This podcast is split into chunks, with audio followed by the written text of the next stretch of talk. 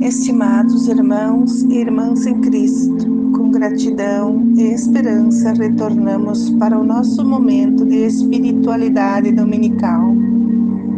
A liturgia de hoje nos mostra que o modo de pensar e agir de Deus nem sempre combina com o nosso modo humano de pensar e agir. Percebe-se claramente a existência de dois reinos, o reino do mundo humano e o reino dos céus. A primeira leitura, Isaías, no capítulo 55, versículos 6 a 9, alerta que é importante buscar o reino do Senhor enquanto pode ser achado. Abandone o ímpio seu caminho e o homem injusto as suas maquinações. Voltem para o Senhor, que é generoso no perdão. O Senhor diz: os meus pensamentos e caminhos são diferentes dos vossos caminhos. Na segunda leitura da carta de Paulo aos Filipenses, também se manifesta a necessidade de escolher um reino e diz: Sinto-me com vontade de partir para estar com Cristo, mas é necessário que eu continue aqui. Só uma coisa importa: vivei à altura do Evangelho de Jesus. Ficai firmes, persistentes e não desviam do caminho. Não são poucas as ocasiões das histórias em que a humanidade quer ocupar o lugar de Deus por causa da pretensão de possuir o que cabia a Deus.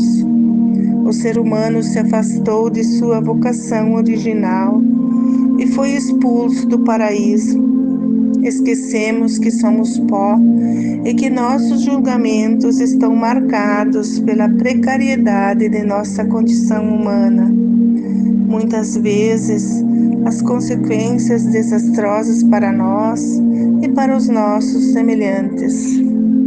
O esforço de ser justo nunca deve faltar na vida do cristão nossa justiça é limitada pelos recursos do tempo em que vivemos aqui. As manifestações de Deus, tanto no Antigo Testamento como no Novo, estão num jeito inesperado com que alcança as pessoas, escolhendo os mais frágeis e desprezíveis desse mundo, para confundir os que se acham os fortes.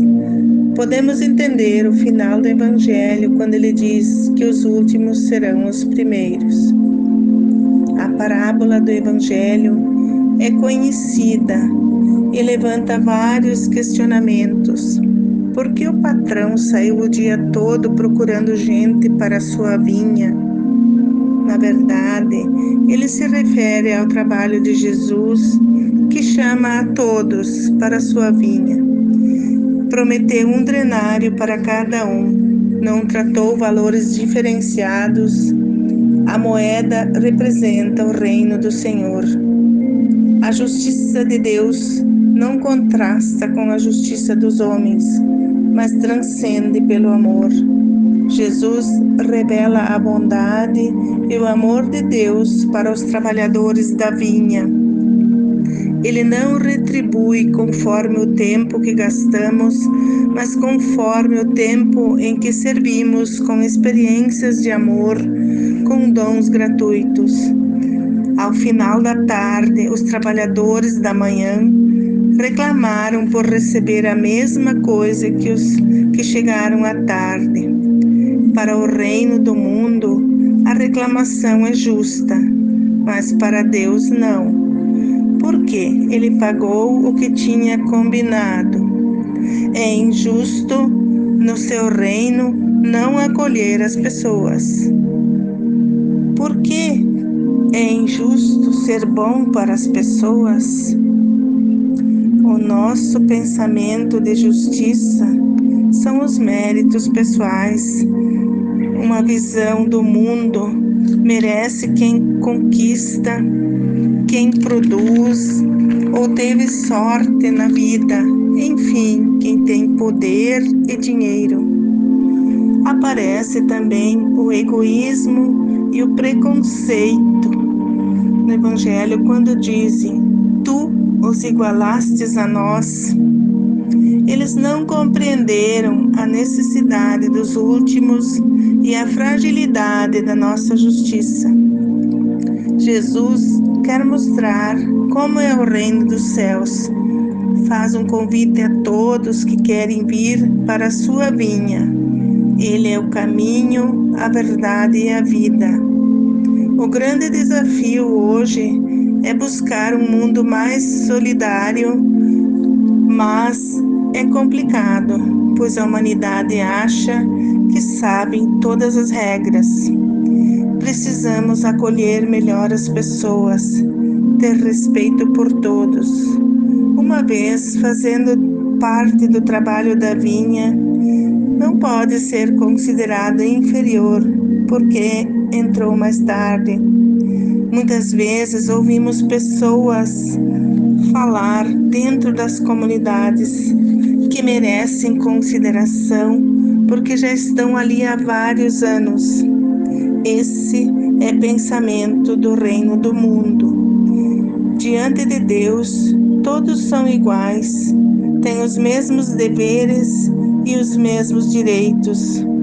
Deus fez uma aliança com seu povo e esta deve ser cumprida. Murmúrio sempre teve desde que o povo saiu do Egito e sempre terá. A comunidade de Mateus também tinha murmúrios, pois começaram a entrar alguns pagãos na comunidade e muitos cristãos tinham dificuldade de aceitá-los em condição de igualdade.